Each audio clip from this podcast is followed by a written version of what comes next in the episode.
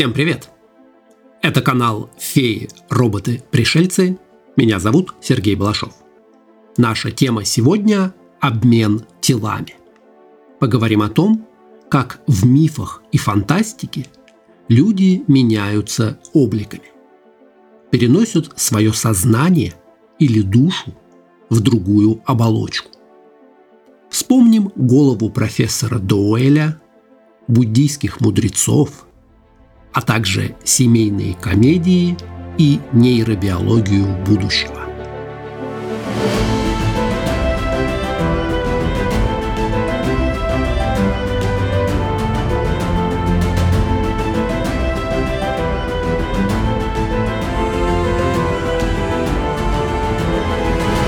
Обмен телами – это процесс, при котором два существа меняются сознаниями.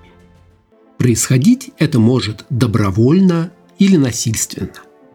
Меняться телами можно с другими людьми или даже другими разумными существами. Обмен телами – распространенный прием в комедиях и приключенческой литературе. Сознание одного человека перелетает в тело другого. И наоборот. Как правило, это происходит либо с помощью древнего артефакта, либо через изобретение сумасшедшего ученого, либо это делают могущественные колдуны, постигшие древние тайны переселения душ. Иногда это происходит случайно, иногда сознательно. Может быть результатом проклятия или исполнения желаний. Порой один из участников обмена ни о чем не подозревает. И тогда правильнее говорить не об обмене, а об угоне тела. Частая ситуация в комедиях – обмен телами противоположного пола или же родителей с детьми. Оказавшись в буквальном смысле в шкуре другого человека, герои могут многое понять. Есть много семейных комедий на эту тему. Меняются телами мать с дочерью-подростком, рассорившиеся влюбленные, богач с бедняком и так далее. После того, как все вернется на свое место, герои поймут и оценят точку зрения своего визави. Одно из первых произведений на эту тему – комический роман «Шиворот на выворот» или «Урок для отцов» английского писателя Томаса Гатри, писавшего под псевдонимом Ф. Ансти, впервые опубликованный в 1882 году. В викторианском Лондоне с помощью волшебного камня из Индии отец-предприниматель и сын-гимназист меняются местами. Благодаря этому Отец погружается в школьные проблемы своего сына, а тот получает возможность управлять бизнесом отца. В конце концов, оба возвращаются в свои тела и лучше понимают друг друга. Один из первых фильмов на эту тему – американская кинокомедия 1976 года «Чумовая пятница». В ней местами меняются домохозяйка Эллен Андрюс и ее дочь-подросток Аннабель. Благодаря этому мать и дочь лучше понимают проблемы друг друга, а также решают сложности, связанные с ведением хозяйства, доверием и отношениями с противоположным полом. Телами обменивались герои почти всех мультсериалов Диснея. Чип и Дейл, Мишки Гамми, Аладдин и Скрудж Макдак. В забавные и поучительные ситуации, связанные со сменой тел, попадали и волшебные пони, и персонажи Футурамы, и уж, конечно, это было в Стимпсонах. Но обмен телами происходит не только в комедиях. Часто перемещение сознания происходит по воле только одного из двух разумов. В этом случае можно говорить о похищении тела. Кто-то, постигший тайну такого перемещения, решает переселиться в голову другого человека. Зачем же они это делают? Вариантов здесь много. Может быть, похититель тел хочет сменить свое старое тело на молодое и новое. Если он сможет полностью завладеть телом и начать новую жизнь, то это путь к бессмертию. Впервые такая идея была показана в рассказе Герберта Уэллса «История покойного мистера Элвишема». Молодой человек, получивший неплохое наследство, встречает в ресторане таинственного старика по имени Элвишем, который поет его странным напитком. На следующий день герой просыпается, но не у себя в доме, а в доме этого мистера, в его старом дряхлом теле. Никто не верит его рассказу. Все думают, что старик сошел с ума. Он находит завещание, составленное на свое собственное прежнее имя, и понимает, что старик нашел способ перемещать сознание и решил завладеть молодым телом чтобы прожить еще одну новую жизнь. Герой принимает яд и умирает. Впрочем, оказывается, что и похититель в его родном теле тоже погиб, по нелепой случайности попав под кэп. Еще один пример – цикл книг про Макса Фрая. В романе «Белые камни Харумбы» Именно таким методом престарелый магистр Нуфлин пытался избежать смерти. Он хотел вселиться в тело главного героя и вернуться на прежнее место помолодевшим. Он заранее составил завещание, что вся власть должна перейти к тому, кто назовет условный пароль, и планировал сделать это сразу после захвата тела сэра Макса – к счастью, героя спасли магические амулеты, которым он к тому времени обзавелся в большом количестве. Иногда похититель просто скачет из тела в тело, стремясь найти самую лучшую оболочку. Иногда жертвой похитителя тел становится его потомок, что делает похитителя еще более отвратительным.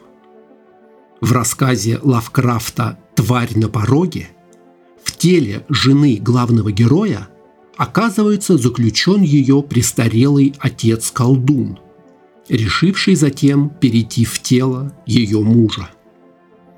В игре Dragon Age ведьма Мориган уверена, что ее мать, древняя и могущественная ведьма по имени Флемет, живет так долго лишь потому, что переселяет собственный разум тела родных дочерей. Мориган не хочет терять себя, чтобы продлить жизнь матери, и готова убить ее. Позже игрок узнает, что перенос сознания возможно осуществить только добровольно. В игре Torment Tides of Numenera мы играем за человека, который служил оболочкой для местного божества.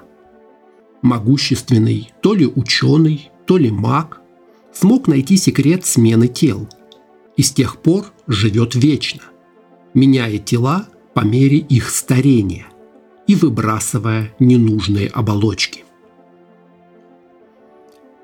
Помимо молодости или богатства, целью похитителя тел могут быть особые способности. Похититель может искать себе тело человека, обладающего телекинезом или способностью к телепатии в комиксах злодеи стремятся похитить тело супергероя, чтобы воплотить свои темные планы. В книге Энн Райс «История похитителя тел» рассказывается о том, как вампир Листат стал жертвой такого мошенника. Некий человек предложил вампиру сделку – 20 миллионов долларов в обмен на возможность на один день побыть человеком. Оказалось, что этот человек владеет способом отделять душу от тела. Но после обмена похититель сбегает с телом Листата, бессмертным и неразрушимым, оставив того в старом и больном теле. В конце концов, Листату удается вернуть себе свой облик, а злодей почти скрывается от него, захватив еще одно тело – старого друга Листата из ордена Таламаска. У похитителя тел может быть и более глобальная цель. Он может стремиться обмануть весь мир. Захват чужого тела и социального статуса может быть первым шагом для того, чтобы избавиться от преступного прошлого, начать политическую карьеру, ликвидировать могущественного конкурента и самому обрести власть заняв место человека на вершине. Как правило, маскировка похитителя не идеальна. Когда мы говорим об обмене телами, жертва похищения окажется в прежнем теле злоумышленника, скорее всего больном и слабым. Похититель может заранее позаботиться о том, чтобы жертву признали сумасшедшей, заперли в лечебнице или иным способом помешали исправить содеянное. Если у похитителя не будет доступа к памяти своей жертвы, то имеет смысл оставить тело с прежним сознанием где-нибудь в плену, чтобы иметь возможность допрашивать его. Но кто сказал, что мы ограничимся переносом сознания только между людьми? В иронической повести Роберта Шекли «Обмен разумов» рассказывается о случае такого обмена, который зашел слишком далеко. Действие повести происходит в будущем. Главный герой Марвин решает посетить Марс как турист и выбирает для этого недорогой способ – обмен разумов с обычным жителем Марса. Его разум перемещается в тело марсианина, а марсианин оказывается в теле землянина. Однако герой вскоре узнает, что марсианин – мошенник и преступник, который продал свое тело сразу нескольким претендентам с разных планет. Причем Марвин не первый из них и по закону обязан покинуть тело в течение шести часов. Его родное тело на Земле уже исчезло в неизвестном направлении. И чтобы сохранить жизнь, Марвин вынужден обратиться к услугам свободного рынка тел с разных планет. После целой череды смен воплощений, планет и ситуаций Марвин попадает в так называемый искаженный мир, где настигает противника и возвращает себе свое тело – он считает, что вернулся в привычный мир, и все вернулось на свои места. И только читателю очевидно, что вместе с последней сменой оболочки поменялось и сознание героя, так что он остался в совершенно не похожем на Землю пространстве, которое считает знакомым. Каким же образом можно перенести или скопировать сознание? Существует несколько теорий нашего сознания. Материалистическая, нейробиологическая и спиритуальная.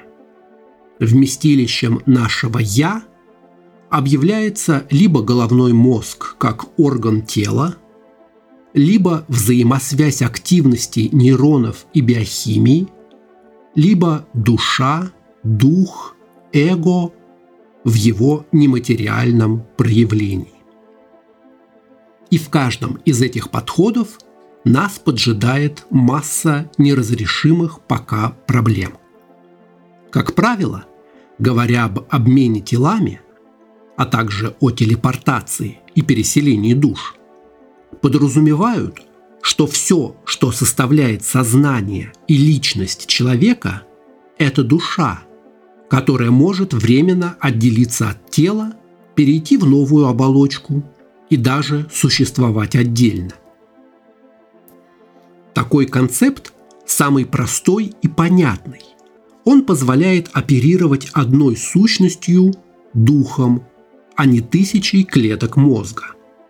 но и самой уязвимой с материалистической точки зрения. Существование души пока что никакими измерительными приборами не фиксируется. Тем не менее в культуре, как в древней, так и в современной, больше всего именно таких духовных способов обмена телами. В буддизме теоретически возможно использовать свою духовную силу, чтобы направить поток разума, так называется поток, который ведет человека через перерождение, чтобы переместить свой разум в тело, у которого такого потока нет. Камалашила, великий мастер-буддист, живший в Индии в VIII веке, однажды спускался из Гималаев на индийские равнины. Он увидел гниющий труп слона на дороге рядом с селением. Из чувства сострадания мастер направил поток своего разума на оживление слона, чтобы тот встал и отошел дальше от жилищ людей. Но пока поток разума Камалашилы был занят, другой мастер по имени Дампа Сангье – наткнулся на опустевшее тело. Обнаружив красивое и здоровое пустое тело, которое он принял за только что умершее, Дампа Санге перенес в него поток своего разума. Когда Камалашила вернулся из тела слона, ему пришлось обитать в теле Сангье. В материалистическом XIX и XX веках вместилищем разума объявлялся головной мозг в самом простом его понимании.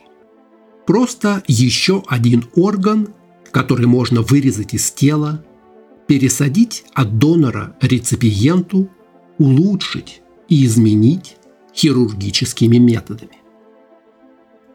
Советский фантаст Александр Беляев – несколько раз обращался к этой теме в своих произведениях. В цикле рассказов «Изобретение профессора Вагнера» мозг человека, погибшего в результате несчастного случая, был успешно пересажен сперва в банку, а потом в тело слона. В повести «Голова профессора Доуэля» хирург искусственно поддерживает жизнь в голове своего учителя, гениального трансплантолога, и заставляет его давать советы по пересадке голов одних людей на тела других. Действительно, в 20-е годы были определенные успехи в хирургическом обмене телами. Профессорам физиологии Брюханенко и Чучулину впервые в мире – удалось полтора часа поддерживать жизнь в отрезанной собачьей голове. Лежащая на блюде голова моргала, высовывала язык и даже проглатывала кусочек колбасы. Также ученый-экспериментатор Демихов в 1954 году занимался пересадкой второй головы собаки. Всего им было создано 20 двухголовых собак – американский профессор-нейрохирург Роберт Уайт в 1979 пересадил головы крыс и обезьян на туловища других животных, которые жили по 3-4 дня. Профессору не удалось соединить ствол головного мозга со спинным, поэтому жизнь сохранялась только в пересаженной голове, а парализованное туловище служило лишь источником жизни головы но на этом успехи и закончились. Пока что есть в прогресс в частичной пересадке мозга мыши, но о полной трансплантации мозга, тем более от одного человека к другому, речи не идет. При пересадке мозга существует несколько серьезных трудностей. Главное из них – восстановление поврежденных клеток центральной нервной системы. Дело в том, что головной мозг связан с телом огромным количеством нервных волокон. Многие из них проходят через спиной мозг. рассеченные нервные волокна головного и спинного мозга сами практически не регенерируют, и связь мозга с новым телом не включается. Как и с любой пересадкой органов, возникает проблема тканевой несовместимости. Отторжение начинается в виде отека, который происходит через несколько часов или дней и приводит к гибели пересаженного мозга. Сегодня более популярен другой метод переноса сознания – нейробиологический. Не переносить весь мозг, но считать и записать все нейронные связи, которые и формируют наше сознание. Головной мозг человека состоит в среднем из 100 миллиардов нейронов. Каждый нейрон – образует не менее 15 тысяч связей с другими нейронами. Посредством этих связей нейроны формируют сложные электрические импульсы, которые контролируют деятельность всего организма.